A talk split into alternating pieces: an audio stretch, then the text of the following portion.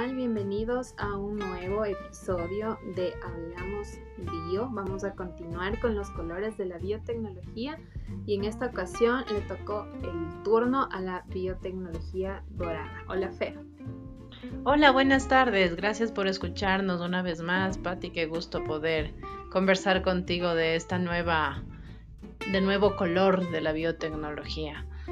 Esta biotecnología clasificada como dorada eh, enfoca su estudio en la nanotecnología, en la informática también, ¿no?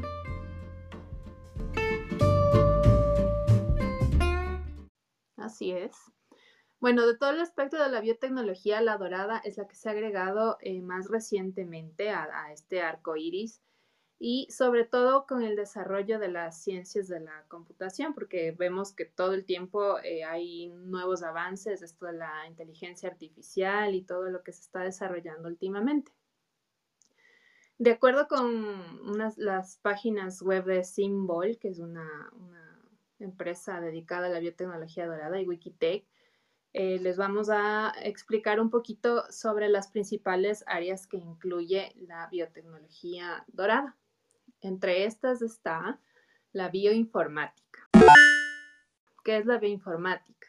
Esta es eh, una herramienta que acopla eh, tecnologías de software, algoritmos para analizar una gran cantidad de información biológica que se encuentra en bases de datos y se analizan a través de software específicos.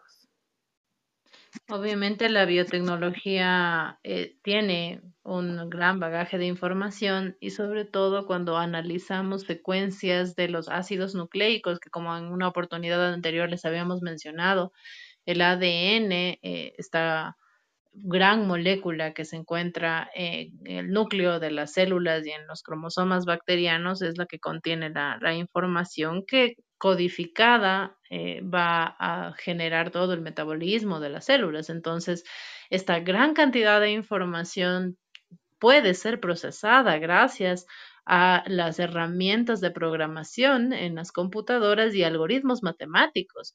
Y todo esto nos ha permitido simular comportamientos biológicos o de sistemas biológicos y en mayor complejidad también poder establecer o predecir eh, qué secuencias que contiene un organismo vivo eh, pueden ser símiles a a un sitio catalítico de una enzima, por ejemplo, o a una estructura funcional de una proteína. Entonces, esto nos permite estudios eh, magníficos a gran escala que en microbiología pueden ser utilizados sin la necesidad de cultivar a los microorganismos. ¿Qué te parece eso, Patti? Así es, bueno, y sin irnos muy lejos, pues todo esto empezó con el proyecto del genoma humano, que fue liderado por Francis Collins y muchos países estuvieron eh, involucrados ahí en, en la investigación. El proyecto Genoma Humano inició en el año 1990 y finalizó en el 2003, o sea, tuvo más de una década de, investigación. Y en este se secuenció todo el genoma humano. De allí, imagínate la cantidad de datos que, salieron. Y esto tuvo una inversión de 3 mil millones de dólares. Después del proyecto Genoma Humano, pues se llevó a cabo el proyecto Microbioma Humano, que inició en el año 2008 tuvo una duración de cinco años. Y con esto, pues, eh, se buscó también saber los microorganismos, o sea, el genoma de los microorganismos que están asociados al cuerpo humano en, en, todas partes, ¿no? En los órganos, en la piel, en las mucosas. Y es espectacular el poder tener en cuenta todo esto porque al fin del día se suponía o se creía como hipótesis que al descifrar el genoma humano se podía hacer inferencias sobre la posibilidad de desarrollo de enfermedades catastróficas, sobre la posibilidad de ah, establecer comportamientos del metabolismo en el humano asociado a secuencias. Incluso el poder organizar el genoma para eh, eliminar la posibilidad de que existieran enfermedades genéticas o eh, para ser un poco más frívolos, el poder eh, asociar secuencias de ADN para poder eh, tener fenotipos de seres humanos eh, bajo receta. Entonces, lamentablemente esto no, no es posible. Y, claro, no es posible precisamente porque no es únicamente necesario el analizar o el tener las secuencias analizadas de un fragmento de ADN o de todo el genoma, de un ser humano o del microbioma, de los microorganismos que, forman parte del cuerpo humano, sino que es la interacción también de todos estos elementos celulares, lo que genera una respuesta fenotípica o una asociación con la eficiencia en la que una proteína eh, funciona.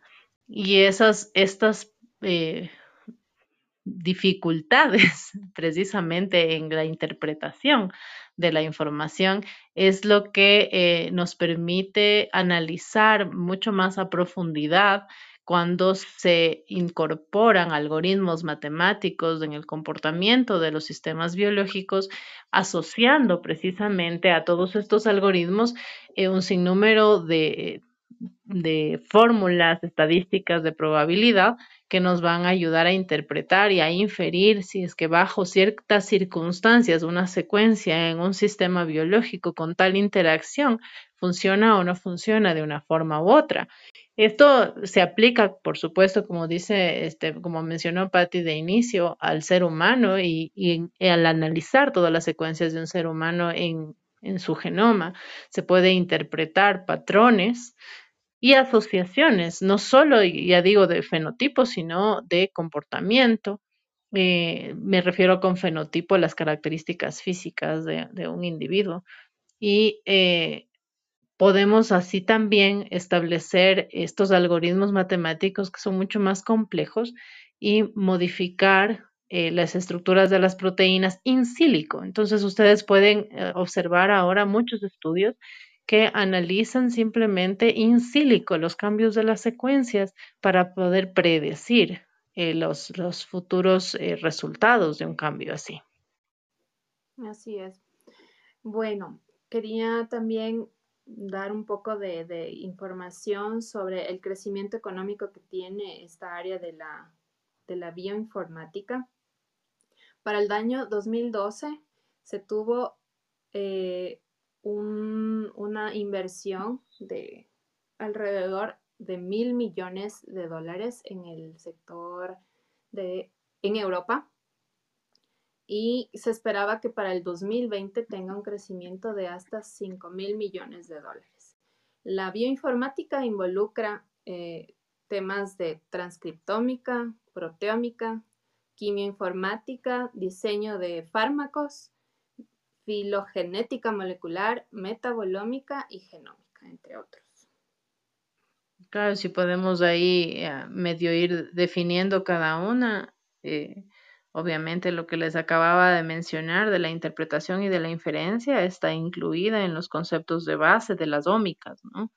Entonces, si hablamos de la proteómica, perdóname, se, llama, se llaman ómicas justamente por, por en la terminación de cada una de estas palabras, transcriptómica, proteómica, genómica, metabolómica.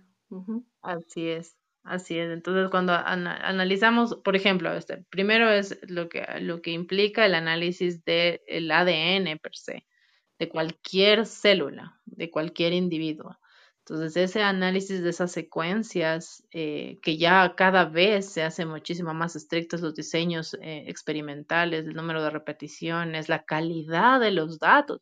Antes, en las, computadoras que se trabajaba, pues la, la, la carga de procesamiento o el nivel de procesamiento que tenían estas máquinas no nos permitían manejar la información que manejamos ahora. Toda esta inversión seguramente tiene que ver con la mejora continua de la capacidad de procesamiento y almacenamiento en nubes de la información genética y de la información que de esta eh, puede, puede derivarse, ¿no?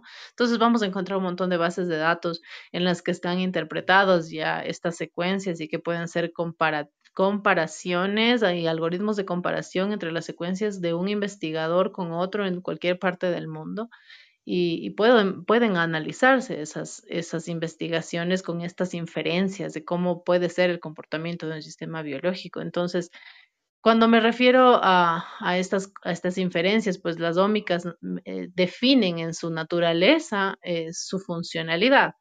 Entonces, cuando hablamos de genómica, estamos hablando de secuencias de ADN. Cuando hablamos de transcriptómica, estamos hablando de secuencias de ARN. y todo eso, pues, conlleva muchísima más información porque de una secuencia de ADN se puede eh, establecer, ¿no es cierto?, en, bacterias, un ARN mensajero policistrónico, en, en, virus es un solo, una sola cadena de ARN que puede cumplir eh, después de ser transcrita pues varias, varias funciones, ¿no? Y en el, eh, cuando hablamos de, de, la proteómica, en cambio, estamos analizando secuencias de aminoácidos y prácticamente las proteínas son las que cumplen todas las funciones en la célula. Entonces ahí eh, se arma una cadena brillante ¿no? de información. Porque bueno, esto funciona así. Nuestro ADN se transcribe y se traduce en una proteína. Por eso es lo que vamos eh, así desarrollando de, desde, la, desde la genómica hasta la proteómica. Y de ahí la metabolómica. Eh, la metabolómica, en cambio, se encarga eh, de analizar las cadenas metabólicas, las enzimas y los sustratos, los, eh, los grupos funcionales, los cofactores, coenzimas que están asociadas en una vía metabólica específica. O sea, nuestro conocimiento eh, es tan limitado y, y, al mismo tiempo hemos visto un desarrollo vertiginoso de estas herramientas informáticas que nos han permitido inferir de mejor manera cómo funcionan las enzimas y, estas enzimas dentro de una cadena metabólica, porque es precisamente en estas cadenas de metabolismo donde podemos encontrar las interacciones afuncionales y podemos también establecer hipotéticamente cuál de estas cadenas de, de reacciones enzimáticas y de interacciones entre proteínas falla cuando se presenta una enfermedad ejemplo. Claro, y esa sería la base para el diseño de fármacos. Precisamente. Bueno, y la, genómica nos ha permitido también eh, identificar eh, organismos y diferenciarlos.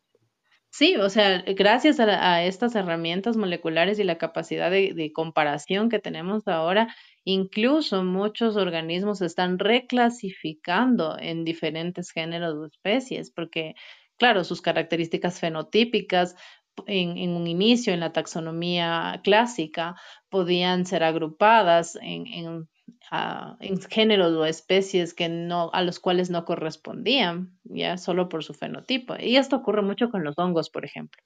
Con los hongos que, son realmente sí se necesita un nivel de experticia eh, muy importante para poder identificarles por sus características fenotípicas, incluso microscópicas pero con la con la, el advenimiento de la informática, pues se ha considerado la reclasificación taxonómica de estos. Y esto, esto es a través de la filogenética molecular, ¿no? Armamos los, los árboles, un, un, nuevo árbol genealógico para, para un organismo.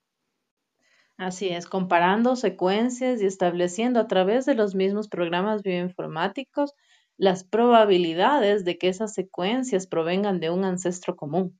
Entonces hay, hay un sinnúmero de eh, escuelas, digamos así, y, y, de algoritmos que nos ayudan a clasificar estas, estas similitudes o diferencias entre las secuencias. Puede ser, por ejemplo, que un cambio entre una pirimidina y otra no tenga tanto peso, no le damos tanto valor o una ponderación matemática que el cambio entre una pirimidina y una guanina. Hay otros, hay otros algoritmos, en cambio, que le dan el mismo peso a cualquier cambio. Y, y, otros algoritmos que le dan peso si es que en realidad la proteína que es generada a partir de la transcripción y luego la traducción de esa secuencia tiene o no tiene un cambio significativo, porque también puede haber eh, lo que llamamos mutaciones silenciosas, en las que no existe ningún cambio de la funcionalidad de la proteína. Entonces, si le otorgamos una ponderación a cada uno de estos cambios, pues para hacerlo en un computador, en Excel o a mano, pues es imposible establecer eh, con eficiencia cuál va a ser la probabilidad de que una secuencia se asimile a otra y que su ancestro sea el mismo. Ok, muy bien. Entonces vamos a hablar ahora de lo que es la nanotecnología. Y esta es una tecnología aplicada a una escala muy pequeña, sea esta atómica, molecular o macromolecular. Eh, con esto se ha podido observar a una escala tan pequeña eh, a través de microscopios. Los últimos desarrollados y los que nos permiten ah, llegar a este nivel son los, el microscopio de efecto túnel y el microscopio de fuerza atómica. Entonces, estamos hablando de dimensiones de entre 0.1 y 100 nanómetros. 0.1 más o menos es el tamaño de una molécula de agua, mientras que 100 nanómetros el tamaño de un virus. Y eso ya es posible observarlo a través de estos eh, instrumentos.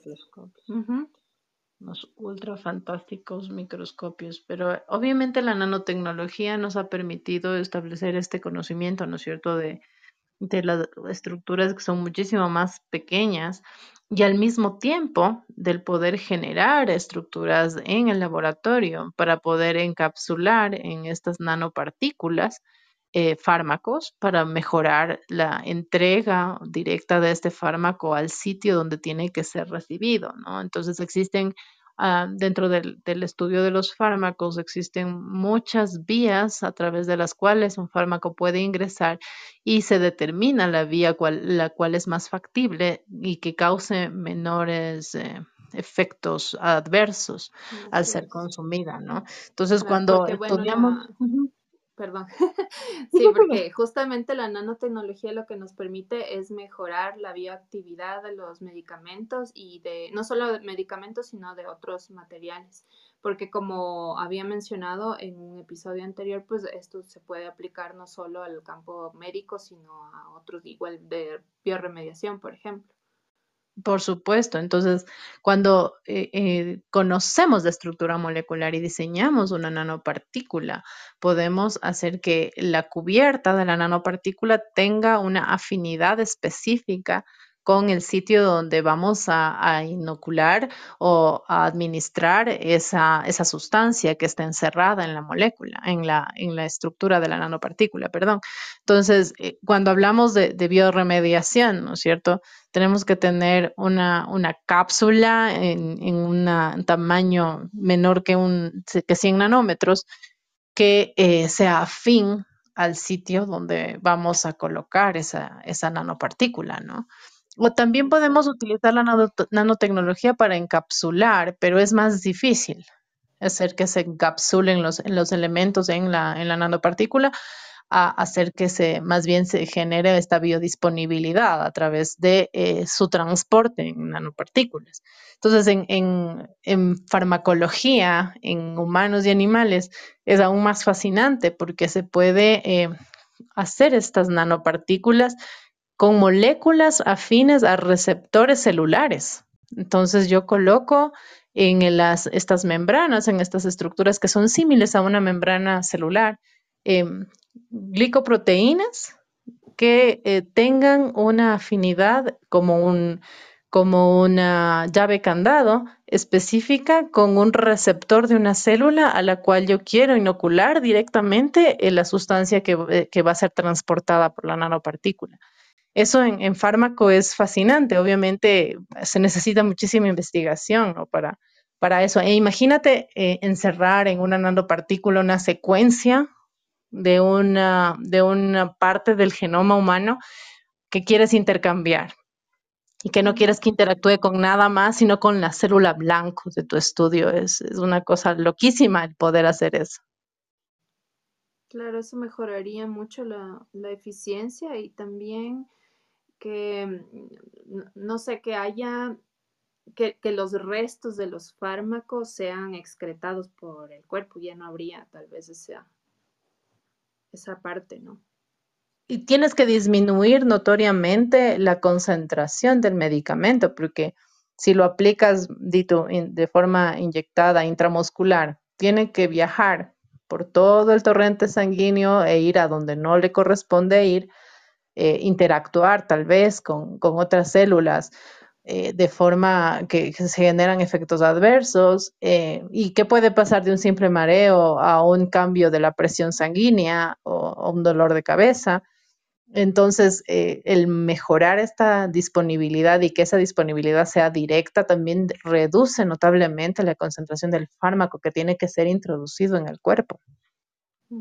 Estas son, esas son todas el abanico de, de posibilidades con la nanotecnología, ¿no? Obviamente se tiene que estudiar muchísimo más porque uno de los, de los ah, tratamientos que es crónico, agresivo y tóxico son aquellos que utilizan las personas que sufren con artritis reumatoidea, por ejemplo.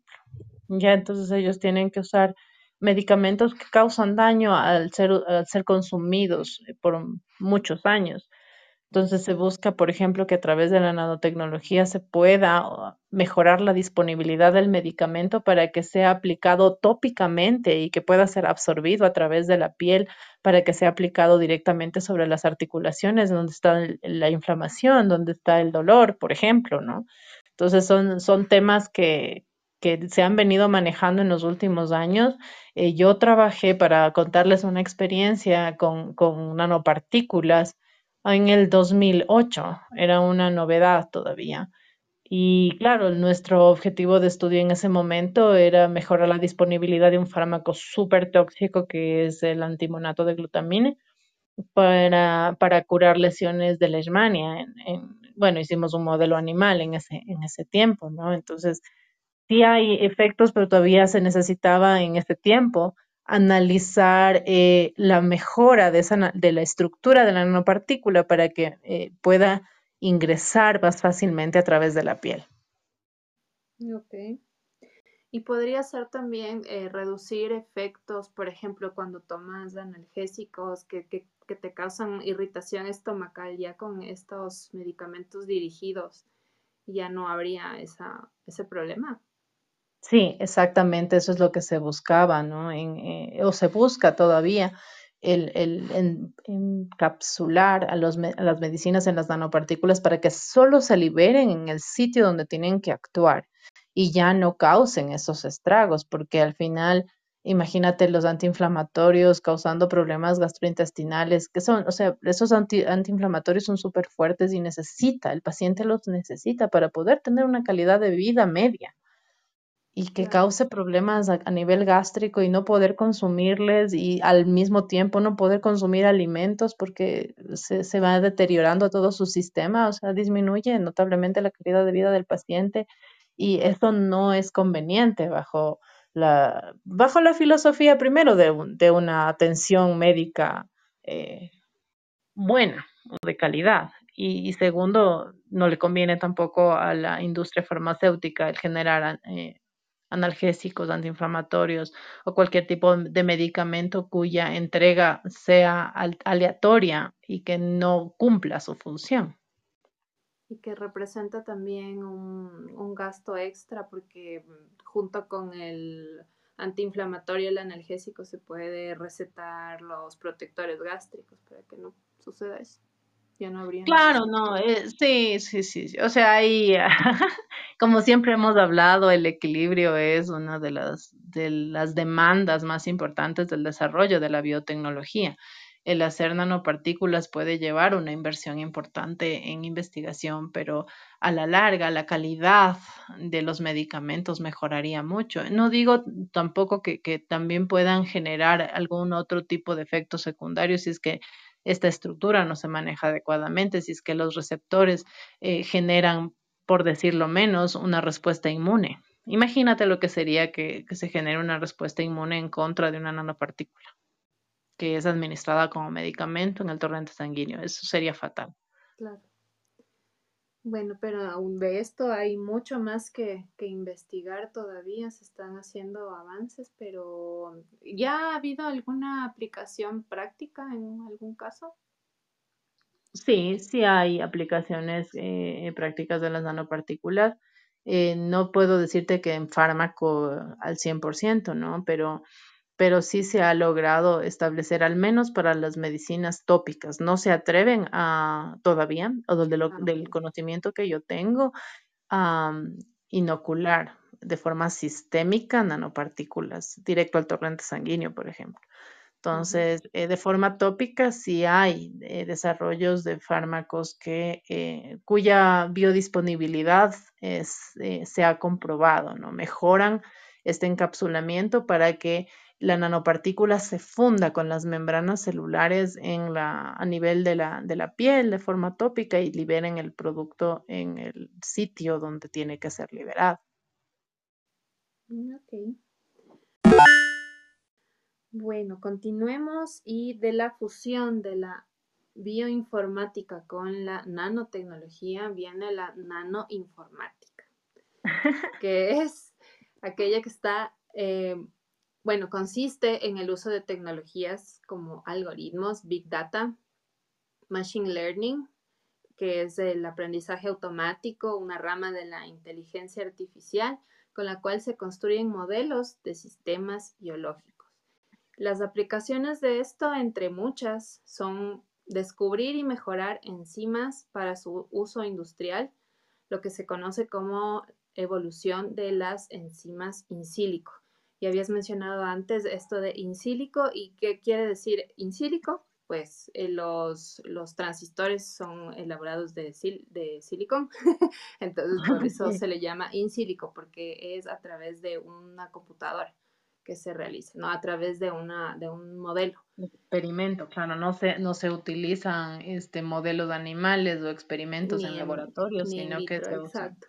Se lleva a cabo mediante simulaciones. Entonces, la importancia aquí es ir alimentando la data con resultados de experimentos de prueba y error. ¿Por qué? Porque el error nos, nos permite saber cómo son las, las interacciones y, y, la simulación se vuelve más efectiva. Por supuesto, porque estableces los algoritmos con probabilidades reales de que un fenómeno ocurra o un resultado de un experimento bajo ciertas condiciones. Entonces, entre más estrictos se puedan hacer los experimentos que se hacen in vitro, eh, mejor puede, de mejor forma puede alimentarse la base de datos para poder calcular estos, estas probabilidades y mejorar, obviamente, la inferencia de un modelo. Así es. Claro, entonces, como, como habíamos mencionado también en otra ocasión, eh, la, investigar y que las cosas no te salgan como esperas, pues de todas maneras esto es eh, información importante, importante que, que, que se, si se aumenta la data, pues nos permite obtener modelos más, más precisos. Claro, eso es lo, eso es lo importante. Entonces, cuando, cuando analizamos o cuando alimentamos con, con información todas estas bases de datos, logramos primero eh, que esta información eh, relevante pueda ser ampliada o estudiada o modelada como fuentes de datos, ¿no? Para poder hacer experimentos que sean muchísimo más dirigidos. O sea, las hipótesis pueden tener eh, una mayor probabilidad de ser asertivas cuando se hace un experimento in vitro y por lo tanto el financiamiento que se requiere para un nuevo descubrimiento de un fármaco o de una nueva forma de, de mejorar esa, esa capacidad de, de cualquier elemento de ser utilizado en el área. Ejemplo, si es que yo voy a utilizar una, un detergente o una enzima para, para eliminar contaminación ambiental, este, tengo en in vitro que invertir menos dinero cuando tengo estos algoritmos de in silico y eh, tengo una inferencia estadística de una probabilidad alta de que, bueno, ni tan alta, puede ser que exista una probabilidad simplemente de que el detergente o esta enzima funcione. Entonces mis experimentos disminuirían en costos, tengo que hacer menos repeticiones. Las ventajas son eh, muy importantes de poder hacer estas, estos análisis a través de la nanoinformática. Otra cosa que podemos encontrar con, de ventaja en este desarrollo son que podemos eh, establecer estándares, estándares de operación de, productos, de, nanopartículas, ya cuando se está empleando la tecnología. Ok. Ya, esos, esos son las, las tres ramas principales. Em, algo, algo más había escuchado de los nanorobots. ¿Para qué sirven los nanorobots? Bueno, en general, cuando hablamos de nanorobots, podemos, había, no sé, una película de ficción en la que utilizaban los nanorobots para hacer cambios a nivel eh, a, nivel sistémico, estructural de los, de los órganos, pero realmente no sé si sale de la, sale de, la ficción y se puede eh, incorporar esto a, la realidad. No sé si son simplemente esta capacidad de construcción de nanopartículas con ciertos direccionamientos, pero nanorobots, sinceramente, a mí me parece una locura y solo lo vi en ciencia ficción. ¿Podría ser tal vez algún, algún método para diagnóstico no invasivo? Por ejemplo, ahora como se hace la, las... Ay, se me fue. Cuando tienes gastritis, te hacen... Ah, cuando quieres hacer diagnóstico de las úlceras. En lugar de, en lugar de hacer una endoscopía, con una cámara. sí. Con unas cámaras se hace. Bueno, o sea, sí, ¿Podrían los nanorobots en algún momento reemplazar instrumentos que son invasivos para hacer diagnósticos de enfermedades? Se me ocurre eso a mí. Mm, yo creo que más bien serían aplicados por, a, otras, a otras áreas de la biotecnología, ¿no? Por ejemplo, si tú, eh, se podría utilizar eh, nanorobots como para tener información de las concentraciones de minerales en un suelo después de un cultivo o de las concentraciones de, de contaminante en, un agua residual. Podría, podrías utilizar este tipo de, sistemas de, recolección de información adaptados a partículas magnéticas y poder recolectarles después, ¿no? en un ambiente. Ahora en diagnóstico eh, claro, es fácil establecer en el sistema digestivo porque tienes una vía de entrada y una de salida, así que no hay forma de que eso sea absorbido por el cuerpo y puedas recuperarle, porque sí ha habido eh, estrategias para hacer precisamente estos screenings de la mucosa gástrica sin, sin invasión con cámaras. Se, se, introduce eh, cápsulas eh, con cámaras, con microcámaras, eh, y que obviamente van a tener un tiempo de permanencia en el estómago y pueden grabar y pueden capturar imágenes no solo de la mucosa del estómago, sino también del intestino, ¿no? Y por todo su, trayecto. Entonces, sí, sí puede funcionar en este sentido. Ahora, eh, hay, en, en, en, neuro, en neurociencias hay este, siempre necesidad de hacer contrastes y se inoculan a nivel sistémico tintes que son un tanto tóxicos para poder hacer las imágenes. Entonces allí, por ejemplo, una estructura robótica eh, miniaturizada como un nanorobot podría eh, recuperarse fácilmente del sistema. Eh, no, no, habría la necesidad de, de, esperar a que sea excretado y que en esa espera genere esa toxicidad, ¿no? Podría ser, suena interesante, pero la verdad no lo he visto en acción y tampoco he leído nada eh, que, me demuestre que están usando cosas así. Ajá. Bueno, sí, ahorita solo estoy dejando volar mi imaginación. Porque creo que, claro, podría usarse también como para medir la química sanguínea, la química del cuerpo en general, sin necesidad de ya generar muestras. que te pinchen el bracito sin que te pinchen, sin que tengas que tú tomar muestras tuyas. ah, es interesante. Ah, sí, puede ser. interesante. Tal vez dentro de unas cuantas décadas. Sí, porque, o sea, realmente para todo, cuando ejecutas ya una actividad de laboratorio, las muestras representan cómo funciona realmente tu sistema y un nanobot funcionando de esa forma eh, estaría haciendo una muestra sobre una muestra. Sería, mm, no sé, de una muestra de sangre podría, podría ser más eficiente, digamos así, porque en toda tu torrente sanguíneo la concentración de los metabolitos va a ser la misma, no va a cambiar. Entonces, claro, si tienes un robot que se, se, ha inoculado y te diga, sí, aquí están los metabolitos y listo. Claro, no pero por ejemplo, en casos de, enfermedades que debes hacer seguimiento continuo, como la diabetes, que... por pues, supuesto. ajá. Tienen que medirse los niveles de, azúcar diario. Claro, y más crítico en un paciente oncológico que necesitas verificar si sus marcadores tumorales están realmente disminuyendo después de un tratamiento tan agresivo como es una quimio o una radio, ¿no? Entonces, eh, tendría sentido si es que es una, una nanopartícula sistémica que pueda generar información, pero ahí tenemos siempre el, inconveniente de cómo va a reaccionar tu cuerpo, cómo va a reaccionar tu sistema inmune, cómo va a interactuar eso con tus células. Eh, eso va a tener metales pesados también, de qué forma los vas a encapsular para que no generen toxicidad adicional a, la enfermedad. Sí, sí me quedan todas esas dudas. Hay muchos parámetros que controlar. Mire, estaba buscando aquí tipos de aplicaciones de nanorobots, el motor más pequeño jamás creado.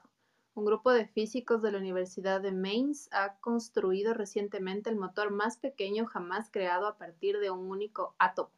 Como cualquier otro motor, convierte la energía del calor en movimiento, pero lo hace a una escala nunca vista. El átomo se encuentra atrapado en un cono de energía electromagnética y se utilizan láseres para calentarlo y enfriarlo, lo que hace que el átomo se mueva hacia adelante y atrás como el pistón de una máquina.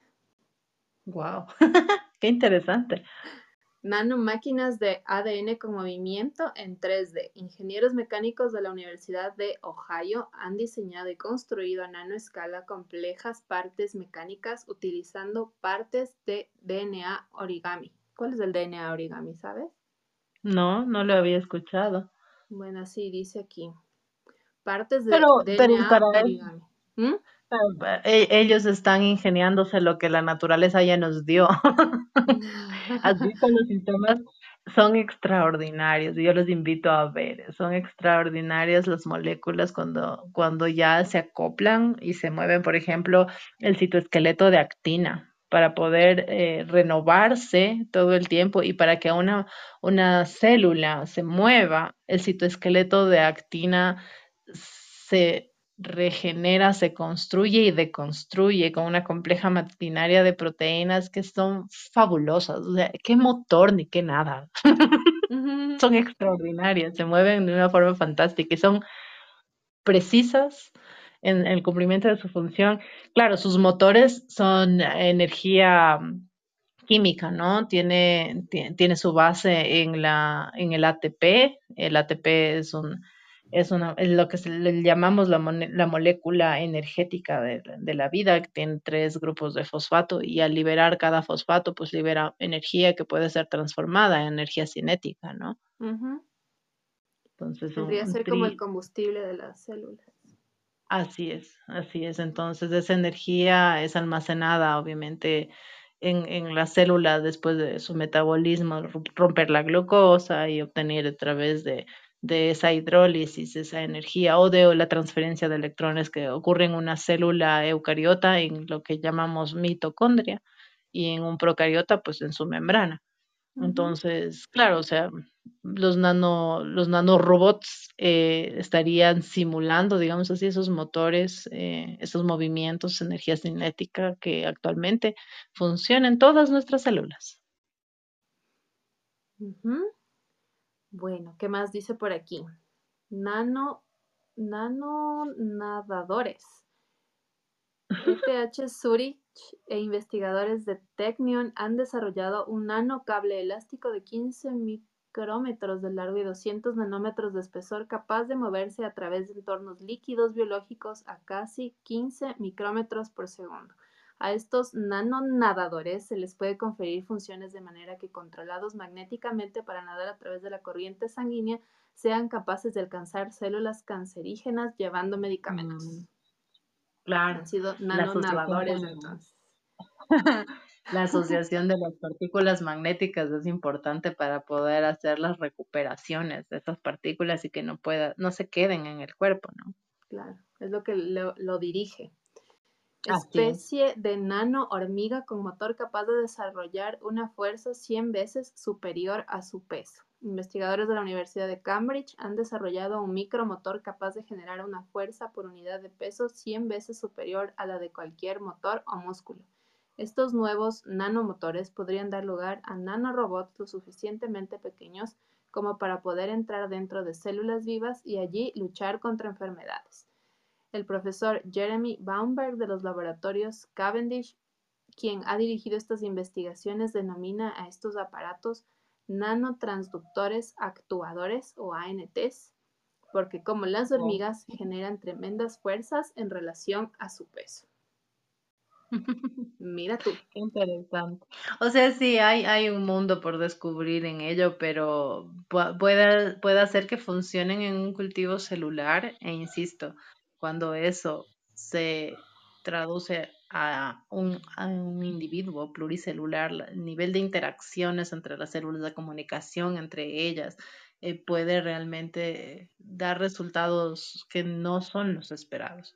Todo eso tiene que bueno, manejarse. Todo, todo esto son, son investigaciones, no dice que estén ya en aplicación, sino que son, son las diversas pruebas que se han hecho. ¿Qué más dice? Microrobots. y microrobots inspirados en espermatozoides. Investigadores de la Universidad de Twente, en Holanda, y la Universidad Alemana de El Cairo. ¿Cómo es eso? Universidad Alemana del Cairo. Debe ser algo, Han desarrollado microrobots inspirándose en espermatozoides que pueden ser controlados a través de débiles y oscilantes campos magnéticos. Podrán ser utilizados para micromanipulaciones y actuaciones en terapias dirigidas similar a lo que ya habíamos dicho antes. Claro. Robots que obtienen su energía de bacterias. Los ingenieros de la Universidad de Drexel han desarrollado un método para utilizar campos electrónicos de manera que microrobots alimentados por bacterias puedan detectar obstáculos en su entorno y evitarlos.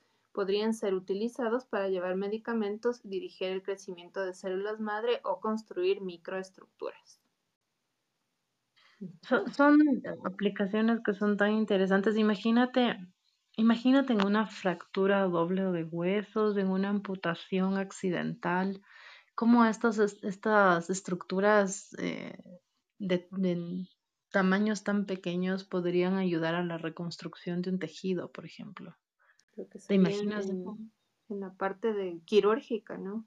Una parte quirúrgica. Porque actualmente, a ver, para, para poder, este, en una persona adulta, ¿no? Para poder eh, tratar una fractura eh, de una clavícula, tienes que poner una placa y un clavo y eso ya se queda de por vida, ¿no?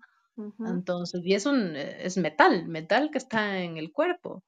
Eh, igual si es que hay una fractura doble de tibia y peroné o si hay una amputación accidental que quieras reconstruir, eh, no sé, tal vez en ese sentido estos nanorobots, como lo has mencionado, ya existen investigaciones, eh, podrían estar cumpliendo una función de reconstrucción interesante, ¿no? Y ya con un tejido vivo. Claro, o sea, haciendo que, que, se acoplen sin una reacción inmune perjudicial eh, haciendo los inocuos. Como Wolverine ya. claro, te reconstruyes. Pues sí, obviamente que Wolverine tiene todo su esqueleto de damantio, pero solo un poquito. Él no, no, puede lastimarse. No puede, no puede romperse los huesos. Bueno, y por último, otra aplicación dice nanocohetes. Varios grupos de investigadores han construido recientemente una versión a nanoescala de un cohete dirigido por control remoto y de alta velocidad a través de la combinación de nanopartículas con moléculas biológicas. Los investigadores esperan desarrollar pronto un cohete que pueda ser utilizado en cualquier entorno para, por ejemplo, llevar medicamentos a cualquier parte del cuerpo. Entonces, eh, generalmente está dirigido a a la parte médica, ¿no? Sí, a fármaco por la disponibilidad, como te decía, para, para la industria farmacéutica, así como para la atención de salud, eh, un avance muy importante sería la direccionalidad con la que se aplican o administran los medicamentos, de forma que no generen efectos secundarios más allá del tejido en donde tienen que actuar, del tejido del sistema del órgano donde tienen que actuar, porque actualmente este, sobre todo cuando hablamos de tratamientos ah, agresivos contra, contra cáncer, ¿no? Eh, la enfermedad oncológica siempre ah, es un reto y el poder Primero, con la bioinformática, establecer cuáles son las mutaciones más frecuentes en las diferentes poblaciones, establecer si es que existen múltiples mutaciones, establecer si esas mutaciones, con, igualmente con la bioinformática, eh, representan un tumor más agresivo, de más rápido crecimiento, de, menos, de menor probabilidad de, de sanación o un bajo pronóstico de vida. Entonces, incluir luego la nanotecnología y los nanorobots para poder administrar los quimioterapéuticos de forma dirigida a ese tumor. Entonces, cuando hablábamos de la, de la biotecnología, de la biotecnología aplicada a la salud humana, nos, nos, enfocábamos precisamente en todos estos desarrollos, pero fíjense ustedes que nada es suelto o está aislado, sino que necesita el englobar todas estas áreas de conocimiento y equipos multidisciplinarios. Hay que reconocer el trabajo de las personas que no tienen conocimiento de base en ciencias de la vida, que han permitido el desarrollo de la programación, de los sistemas y la matemática detrás de la bioinformática y detrás de todos estos análisis que ahora hacemos, ¿no?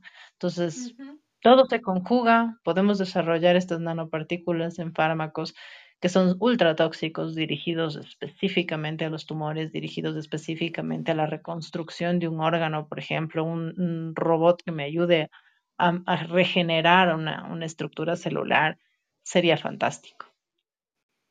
Así es. Pero bueno, en nuestro querido país, en vías de desarrollo, no sé cuándo lleguemos a ver estas cosas, pero es bueno saber.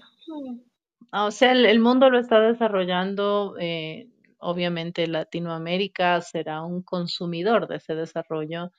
Me apena muchísimo decir que, probablemente seamos eh, quienes ofrezcamos el recurso natural que eh, le permita al país desarrollado hacer esta investigación y obviamente el generar estos avances científicos para que luego nosotros mismos lo consumamos, ¿no? Ajá. Muy bien, entonces con eso hemos terminado este tema de la biotecnología dorada. No sé si quieres decir algo más, para ya ir cerrando. Que esta conversación es fantástica para mí, solo, solo me quedo así con, el, con la posibilidad de generar eh, a través de, nanopartículas eh, tantas actividades en, los sistemas biológicos de mejoramiento continuo, de investigación, de remediación y obviamente aplicados a salud humana y animal, que, claro, quedo, quedo fascinada con, con el poder intercambiar estas, estas líneas apenas de, de información y obviamente me comprometo a seguir estudiando un poco más. No me, no me comprometo a ser una matemática y una programadora porque es algo más difícil, pero sí a inteligenciarme un poco más en, en estas, esta tecnología que es novedosa, que obviamente nos va a invadir en, en un futuro muy cercano. y bueno, sobre todo, ay, perdóname.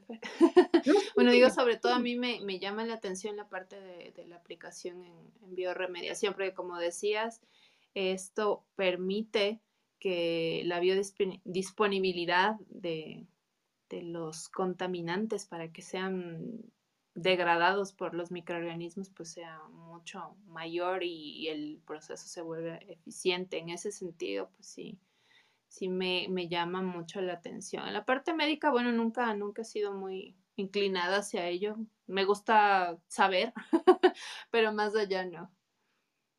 Sí, te entiendo, te entiendo. En cambio, claro, mi formación está asociada un poco a, a la parte médica, ¿no?